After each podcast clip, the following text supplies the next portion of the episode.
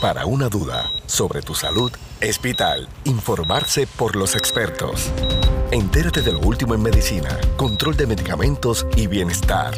Radio Leo 1170, tu emisora episcopal, presenta San Lucas al Día.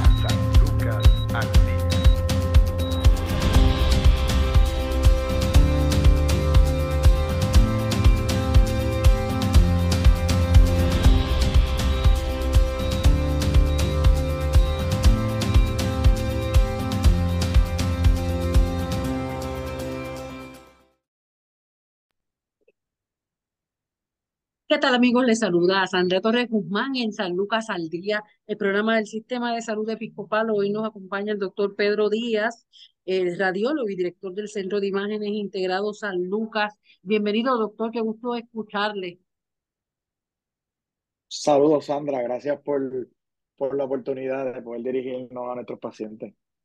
Doctor, como siempre nos trae un tema bien interesante, en esta ocasión le pedimos a, a nuestro radio escucha, no importa dónde nos estén escuchando, que se detengan un momento y presten atención a, toda esta información que el doctor nos va a proveer, porque va a hablarnos sobre un tema que no tomamos tal vez eh, en consideración, porque quizá pensamos que nunca nos va a pasar, y es el tema de los accidentes cerebrovasculares. ¡Wow! Hemos visto tantos casos de, de gente que de momento han tenido un accidente cerebrovascular y todo el mundo dice, incluso la persona, y, qué pasó. Eh, esta persona pues estaba funcionando muy bien aparentemente, no tiene o no tenía ningún viso de, de, ser diagnosticado con, con, alguna condición de salud que comprometiera, ¿verdad?, su sistema. Pero vamos a conocer primero qué es un, un accidente cerebrovascular.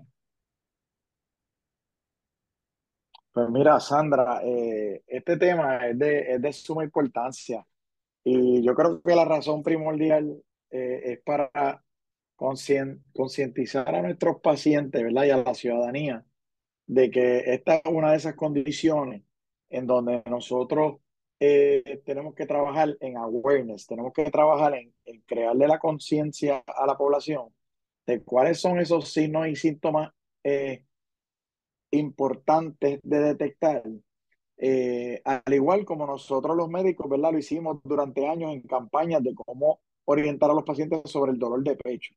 Hoy día, el dolor de pecho, pues ya mucha gente sabe que si a ti te da un dolor de pecho, que más o menos se te va hacia el, hacia el hombro izquierdo y se te va hacia el brazo, pues es una emergencia y tú tienes que buscar ayuda, llamar a 911, llamar a un vecino y tratar de ir a la, a la sala de emergencia más cercana y, y, si tienes algún personal médico cercano, pues ya nosotros tenemos unos protocolos de cómo lidiar con esa situación médica que es una emergencia. Pues en el stroke o en el accidente cerebrovascular eh, eh, es básicamente algo bien parecido en el sentido de que hay una serie de signos y síntomas que nosotros tenemos que detectar eh, con rapidez porque mientras más rápida es la respuesta en la cadena de eventos hacia identificar el problema y llevar al paciente al lugar de tratamiento adecuado más cercano, pues evidentemente nosotros podemos impartir unos tratamientos en donde podamos significativamente cambiar el curso de la enfermedad y cambiar la prognosis y la sobrevivencia de ese paciente.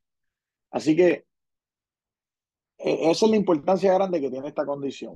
Yo me hiciste la pregunta de qué es un accidente cerebrovascular y pues mira, la razón, el accidente cerebrovascular pueden ocurrir de diferentes variantes. O los pueden haber isquémicos o los pueden haber hemorrágicos. Eh, básicamente, se, el isquémico es aquel en donde se, hay, un, hay un tapón, ¿verdad? Eh, hay un, un, bloqueo en el suplido sanguíneo a un área del cerebro. Y al ocurrir eso, pues básicamente las células del cerebro pues no les va a llegar oxígeno y pues van a tener lo, lo, que la gente llama por ahí, ¿verdad? Un derrame, que es un infarto cerebral y el cerebro pues se va a, a, a hinchar, se va a hinchar, se va a poner edematoso y pues va a haber una serie de cambios. Eh, lo importante de esa variante es que nosotros pues podemos tratarla. Eh, si, si un paciente reacciona rápido, puede identificar los síntomas y llegar a una sala de emergencia que esté preparada para tratar estas condiciones, en un periodo corto, menos de seis horas, pues nosotros podemos tomar eh, acción invasiva, ¿verdad? Y poder manejar esto con medicamentos y o con intervenciones.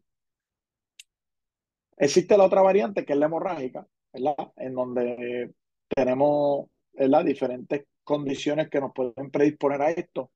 Y en la hemorrágica, básicamente tienes un, un stroke, ¿verdad? Tienes un insulto a, alguna arteria del cerebro, en donde esa arteria, por tener ese insulto, se rompe y pues básicamente causa un sangrado en un área bastante eh, importante que es el brain, ¿verdad? El cerebro.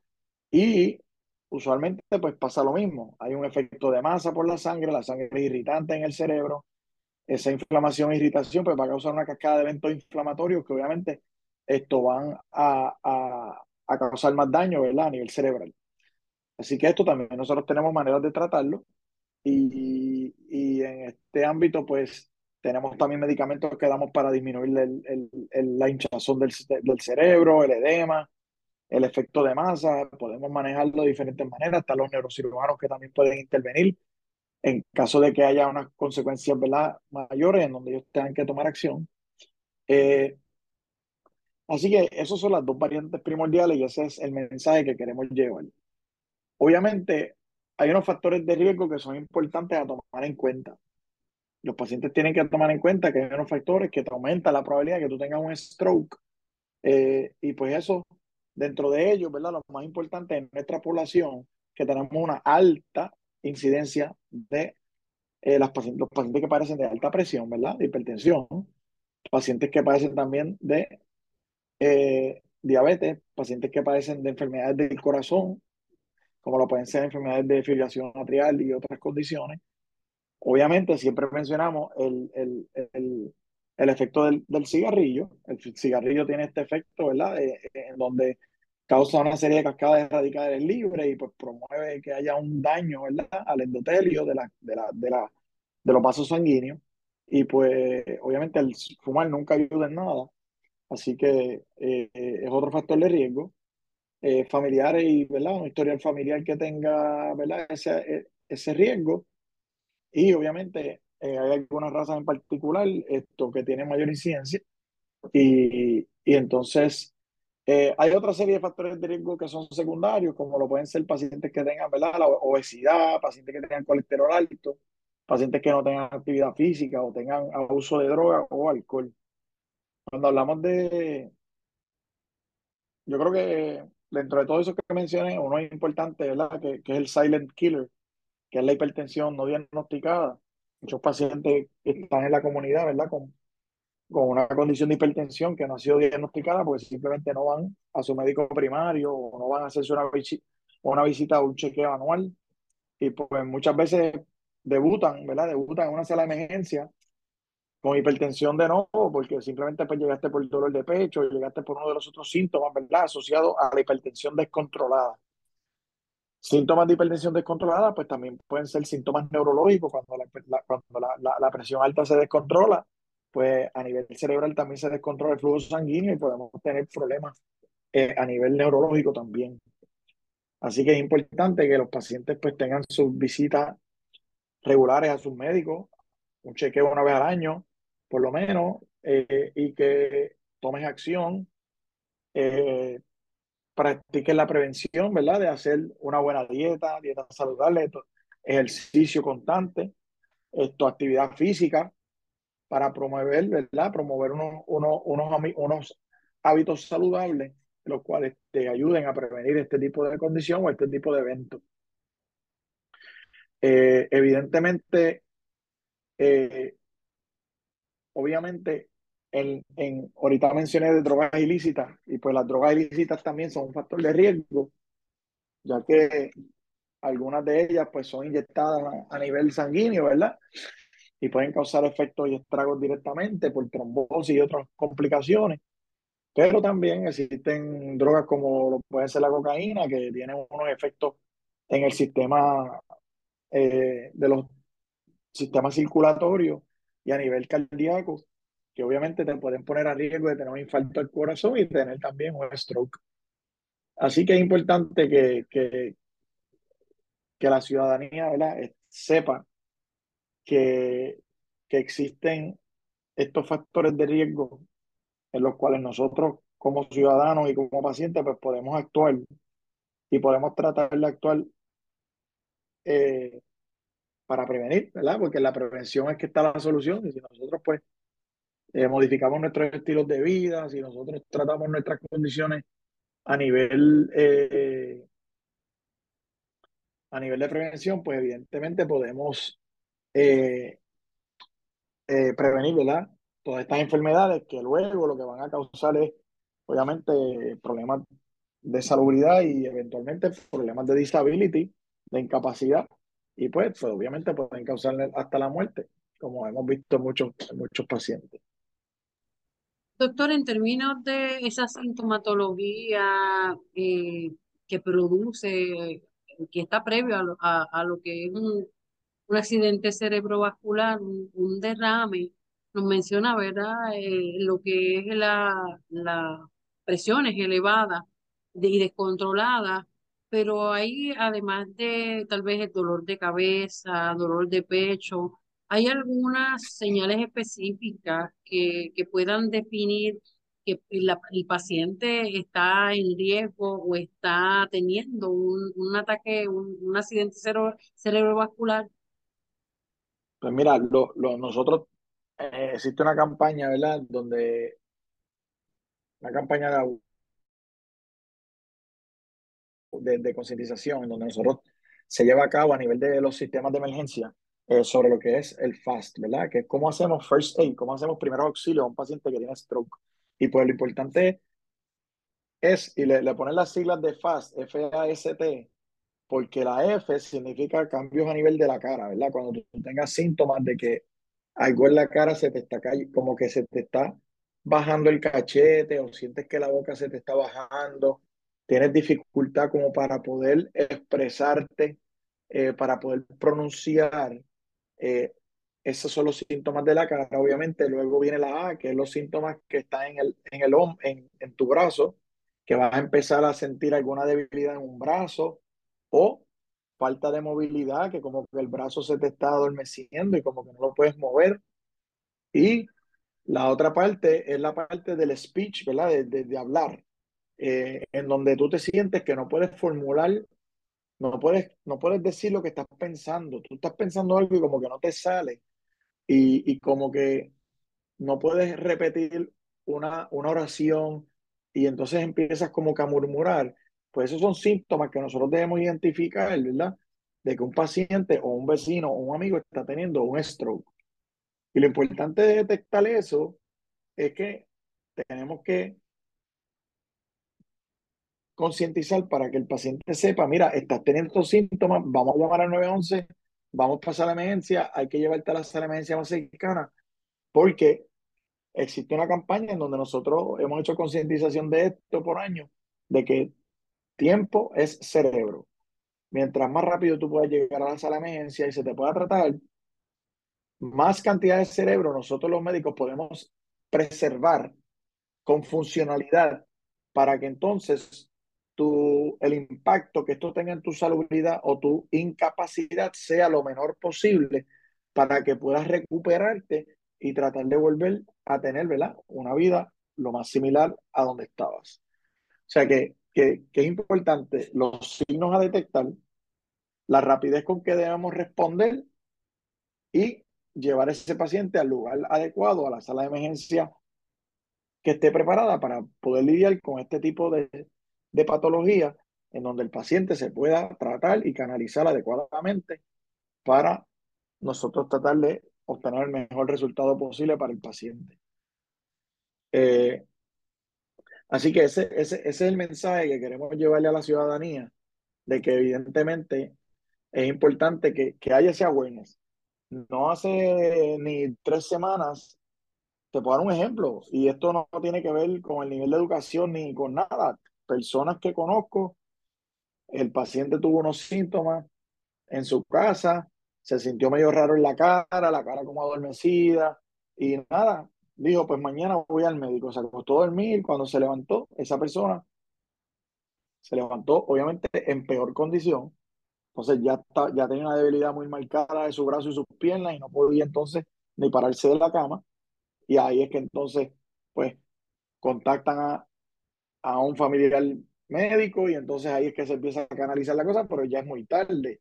O sea, necesitamos actuar rápido, o sea, que necesitamos que, el, que todo el mundo esté aware, consciente, de que cuando tengas síntomas de esta índole, no lo dejes para ahorita, no lo dejes para cuando los nenes salgan de la escuela, no lo dejes para cuando después que comamos, o no lo dejes para mañana que voy al médico, no lo dejes para, para después que se acabe el programa que estoy viendo o lo que sea que estés haciendo. Eh, es importante que la gente actúe rápido, porque mientras más rápido puedas buscar ayuda médica, mejor van a ser los resultados y mejor puede ser tu recuperación. Doctor, ¿qué, qué atención, qué se hace con ese paciente que llega con este cuadro clínico? Bueno, todo va a depender del el tiempo en que el paciente llega, de cuándo empezaron los síntomas y cuándo llegó el paciente. Eh, si el paciente llega en la ventana donde se pueden administrar eh, medicamentos o lo que nosotros llamamos trombolíticos, pues muchas veces esos pacientes en una ventana de más o menos dentro de un periodo de cuatro horas, pues esos pacientes pueden recibir trombolíticos que se, ¿verdad? que se inyectan directamente en el sistema sanguíneo para tratar de romper el tapón o el coágulo, ¿verdad? El coágulo. Eh, y usualmente esto funciona bastante eficazmente.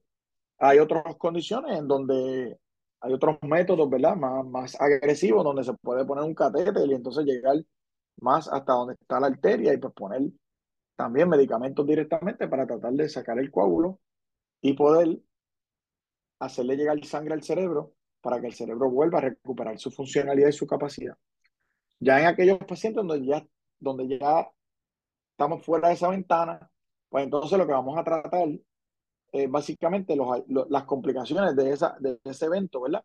Entonces vamos a disminuir la inflamación del cerebro, vamos a, si hay sangre, pues vamos a tratar de entonces minimizar el que progrese ese tipo de sangrado, vamos a tomar medidas, ¿verdad? Medidas de protección de la vía aérea, porque el paciente se puede complicar y dejar de respirar. O sea, que hay una serie de métodos que nosotros vamos a utilizar para preservar la vida del paciente mientras este evento ocurre y tratar de mantener el evento lo más controlado posible esto, obviamente, hacer una estratificación de riesgos porque el paciente está a riesgo de que le den otros más strokes dentro de ese periodo eh, donde ocurre el primero.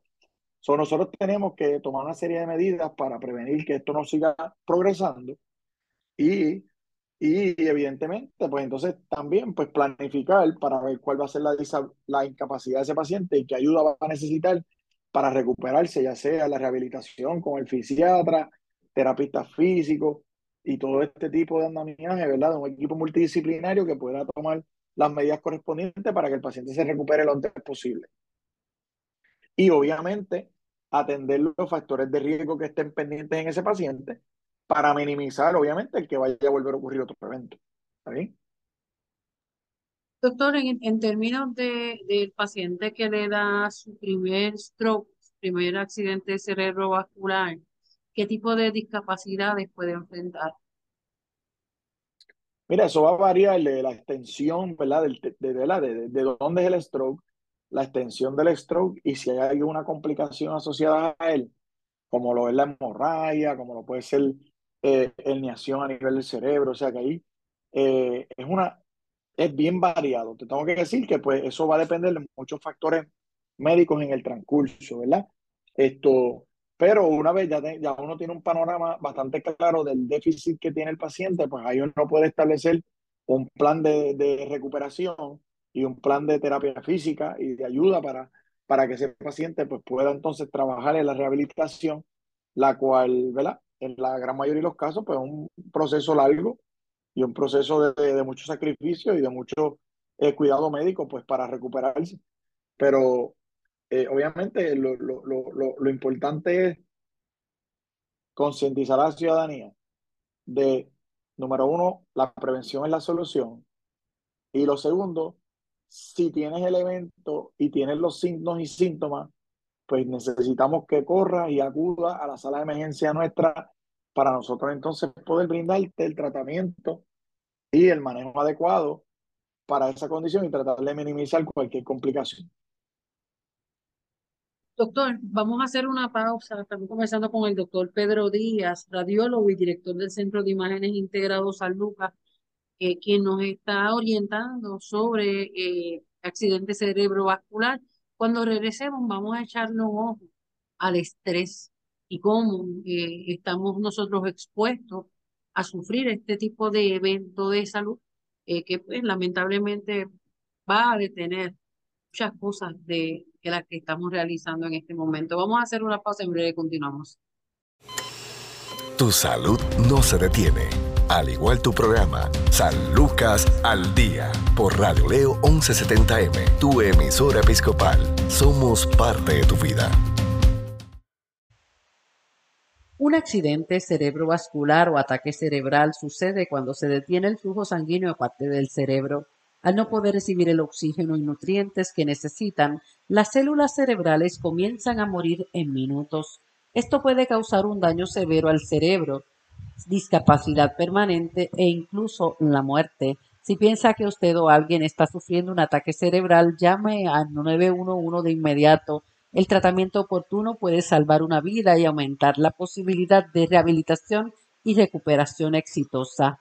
Hay dos tipos de ataques cerebrales Está el accidente cerebrovascular isquémico, que es causado por un coágulo de sangre que bloquea o tapa un vaso sanguíneo en el cerebro. Es el tipo más común. Un 80% de los ataques cerebrales son isquémicos.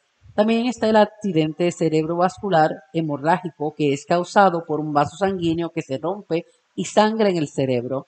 Otra afección similar a un ataque cerebral es el ataque isquémico transitorio, que a veces se llama mini derrame. Sucede cuando la irrigación sanguínea al cerebro es bloqueada por poco tiempo. Si bien el daño a las células cerebrales no es permanente, lo coloca en un mayor riesgo de sufrir un accidente cerebrovascular. ¿Quién está en riesgo de tener un accidente cerebrovascular? Los factores de riesgo mayores incluyen la presión arterial alta, el principal factor de riesgo, la diabetes, enfermedades del corazón, la fibrilación auricular y otras afecciones cardíacas pueden provocar coágulos de sangre que conduzcan a un ataque cerebral. Fumar. El tabaquismo daña sus vasos sanguíneos y aumenta la presión arterial. Historial clínico o familiar de accidente cerebrovascular o ataque isquémico transitorio. Edad. Su riesgo aumenta a medida que envejece. Raza y etnicidad. Los afroamericanos tienen un riesgo mayor de ataques cerebrales. Otros factores de riesgo relacionados incluyen el uso de alcohol y drogas ilegales, no hacer suficiente ejercicio, colesterol alto, dieta poco saludable, tener obesidad. ¿Cuáles son los síntomas de un accidente cerebrovascular?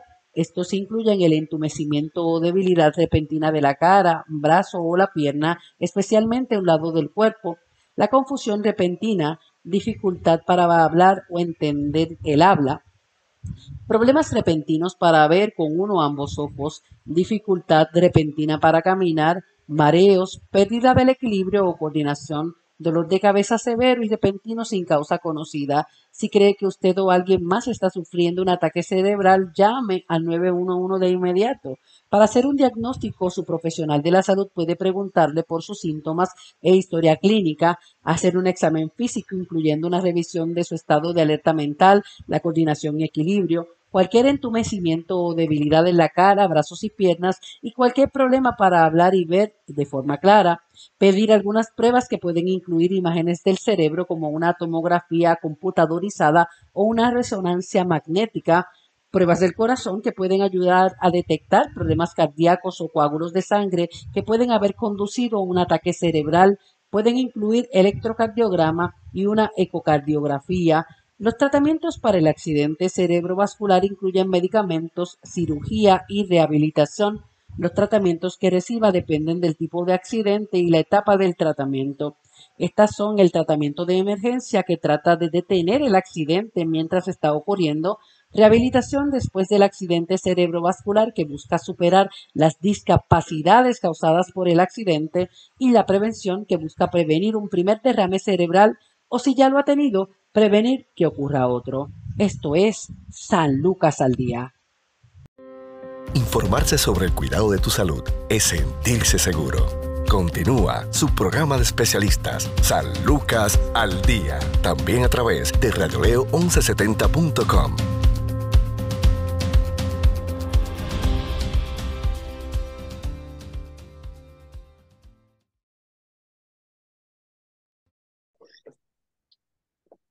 Seguimos en San Lucas al Día, el programa del Sistema de Salud Episcopal. Hoy estamos conversando con el radiólogo y director del Centro de Imágenes Integrados San Lucas, el doctor Pedro Díaz, sobre eh, accidente cerebrovascular.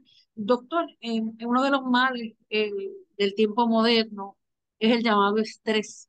No, lamentablemente forma parte de, nuestra rutina. ¿Cómo el estrés nos pone más en riesgo de tener este evento? Pues mira, Sandra, qué bueno que traes ese punto a colación, porque evidentemente el estrés es un factor eh, que, que, influye en, en todo, ¿verdad? En todo el cuerpo humano. O sea, el estrés a nivel, tanto a nivel emocional como a nivel físico, pues tiene uno, unas implicaciones, unos efectos, ¿verdad? Y unas manifestaciones. Eh, cuando estamos en estrés, obviamente nuestro sistema nervioso central ¿verdad? Eh, está en, en, un, en un estado de alerta y en un estado de hiperactividad que obviamente lo que promueve es que nuestro cuerpo completo esté como si, si tú estuvieras listo para la guerra, listo para, para defenderte, listo para una... Y esa situación, pues lo que hace es que, número uno, aumenta tu frecuencia cardíaca, aumenta tu frecuencia cardíaca, aumenta tu nivel de respiración. Ah, cuando tú estás en estrés, tú también estás eh, enviando ¿verdad? diferentes eh, señales hormonales que se van a emitir en tu cuerpo. Y hay una serie de hormonas que nosotros mismos ¿verdad? producimos que van a estar eh, trabajando en nuestro sistema sanguíneo y todas ellas básicamente van a estar actuando ¿verdad? de una manera en que pueden afectar ¿verdad? nuestro sistema circulatorio, nuestro cerebro y nuestro sistema cardiovascular. Así que eso va a influir definitivamente, especialmente en, lo que es la, presión arterial. Se va a aumentar nuestra presión arterial cuando tú estás en estrés, la, presión arterial aumenta, el ritmo cardíaco aumenta, eh, el consumo de oxígeno aumenta. Así que todo va a estar trabajando eh, en esa línea. Y eso simplemente lo que hace es predisponerte a que tú tengas un mayor riesgo de poder eh, tener una condición como esta. Porque si tu presión arterial aumenta a unos niveles descontrolados, donde ya tu cuerpo no lo pueda tolerar y controlar, pues evidentemente tienes un problema porque vas a tener un riesgo de poder tener un sangrado intracraneal y que tengas un, un, un, accidente cerebrovascular, ¿verdad? Y, y evidentemente, pues eso eh, impacta definitivamente negativamente todo tu, tu sistema ¿verdad? Todo lo que nosotros llamamos el balance de nuestro cuerpo, la homeostasis. Y pues, obviamente todo eso influye negativamente y pues te pone a mayor riesgo de, de tener una condición como esta. Sí que es importante que, por eso es que es importante que las personas mantengan, eh, y nosotros los médicos le damos mucho énfasis a esto, que mente sana, cuerpo sano, o sea, tenemos que no solo cuidar de nuestra salud física, pero tenemos que también cuidar de nuestra salud mental para nosotros estar en armonía, tanto nuestro cerebro con nuestro cuerpo, y de la misma manera nosotros podamos eh, eh, estar atendiendo todas estas áreas de prevención que estamos hablando, que influyen tanto en salud mental como en salud física, lo que es la, una buena nutrición, no ingerir, eh, no consumir drogas ilícitas, no consumir esto, no fumar, ¿verdad? Eh, eh, mantener una dieta saludable, mantener hábitos saludables, ejercitarte físicamente todos los días, por lo menos 30 minutos, buscar también tiempo de ocio, tiempo de relajación. hay miles de técnicas de relajación que se practican hoy día para minimizar el estrés y, y, pues todas ellas, definitivamente todo esto que estoy mencionando son cosas que positivamente van a impactar tu salubridad y van a impactar tu, bienestar, tu salud mental y tu bienestar físico. Estamos en, en aprieto, muchos de nosotros. Doctor, la, el centro de, de imágenes, ¿cómo puede o cómo trabaja en cuanto a lo que es la detección y el poder dar con, con un buen diagnóstico en cuanto a lo que son los strokes? Pues nosotros como radiólogos, y yo en mi caso como yo soy neuroradiólogo, ¿verdad? Eh, nosotros, ¿verdad? Eh, lidiamos con, con, el manejo y somos parte integral del, del, cuidado de los pacientes que tienen algún accidente cerebrovascular. Los pacientes llegan por sala de emergencia usualmente y nosotros participamos desde que entran, ¿verdad? En la evaluación, haciendo un CT sin contraste, en donde se hace una evaluación rápida, se provee una interpretación rápida para que se puedan manejar los pacientes eh, luego de esto, nosotros también tenemos otras alternativas en el armamentario de, de imágenes para poder evaluar ese paciente y hacer una estratificación de riesgo.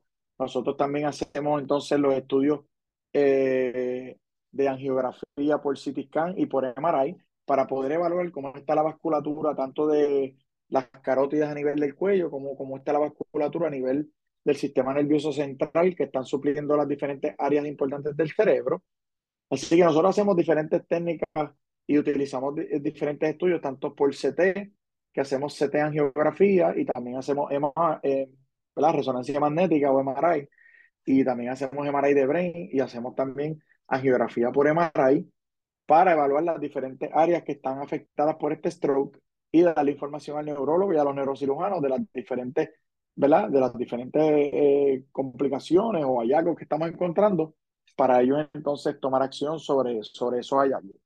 Así que en, general, pues nosotros tenemos todo el armamentario, ¿verdad? Contamos con toda la tecnología y el equipo de profesionales, tanto de tecnólogos como de radiólogos, para poder eh, atender este tipo de condición. Así que eh, entiendo que en San Lucas pues tenemos un, equipo eh, completo pues para proveer servicio a estos pacientes. Doctor, finalmente, ¿nos pudiera dar tal vez un, un rango de edades en que eh, los, los, strokes, los derrames cerebrales son más probables? Pues mira, la realidad es que los strokes, a medida que aumenta la edad, va a tener mayor riesgo de padecer un stroke, ¿está bien? Y obviamente va a estar asociado a que las condiciones comórbidas, ¿verdad? O otros factores de riesgo van a estar entrando en juego, ¿no? Pero evidentemente esto nadie está absuelto de esto, nadie está libre de que esto no le vaya a ocurrir. Nosotros en nuestra práctica. Eh, vemos pacientes de todas las edades.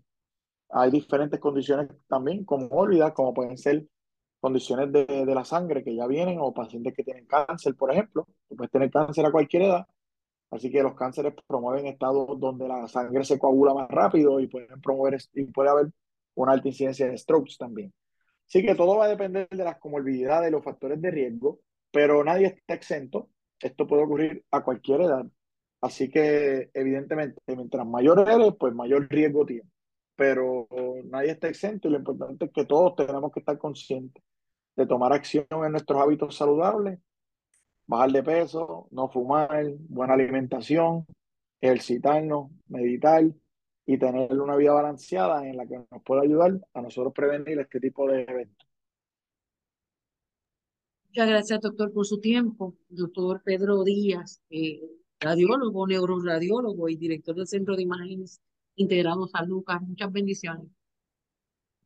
Muchas bendiciones y gracias por la oportunidad de ir a nuestros pacientes. Y nada, eh, recuerden que la prevención es la solución, así que vamos a trabajar en, en nuestros hábitos saludables. Así es. Bueno, hasta aquí esta edición de San Lucas al Día tiene una cita, de lunes a viernes a la una de la tarde por Radio León 1170 AM, Radio León 1170.com. También baje la aplicación de Spotify y ahí podrá acceder a este y otros programas a través de podcast que podrá compartir cuantas veces guste. Bueno, será hasta la próxima. Bendiciones. Desea más información sobre su programa San Lucas al Día, puedes encontrarnos en Facebook, Radio Leo 1170M o en Centro Médico Episcopal San Lucas. Haga sus anotaciones y conéctese con su programa San Lucas al Día.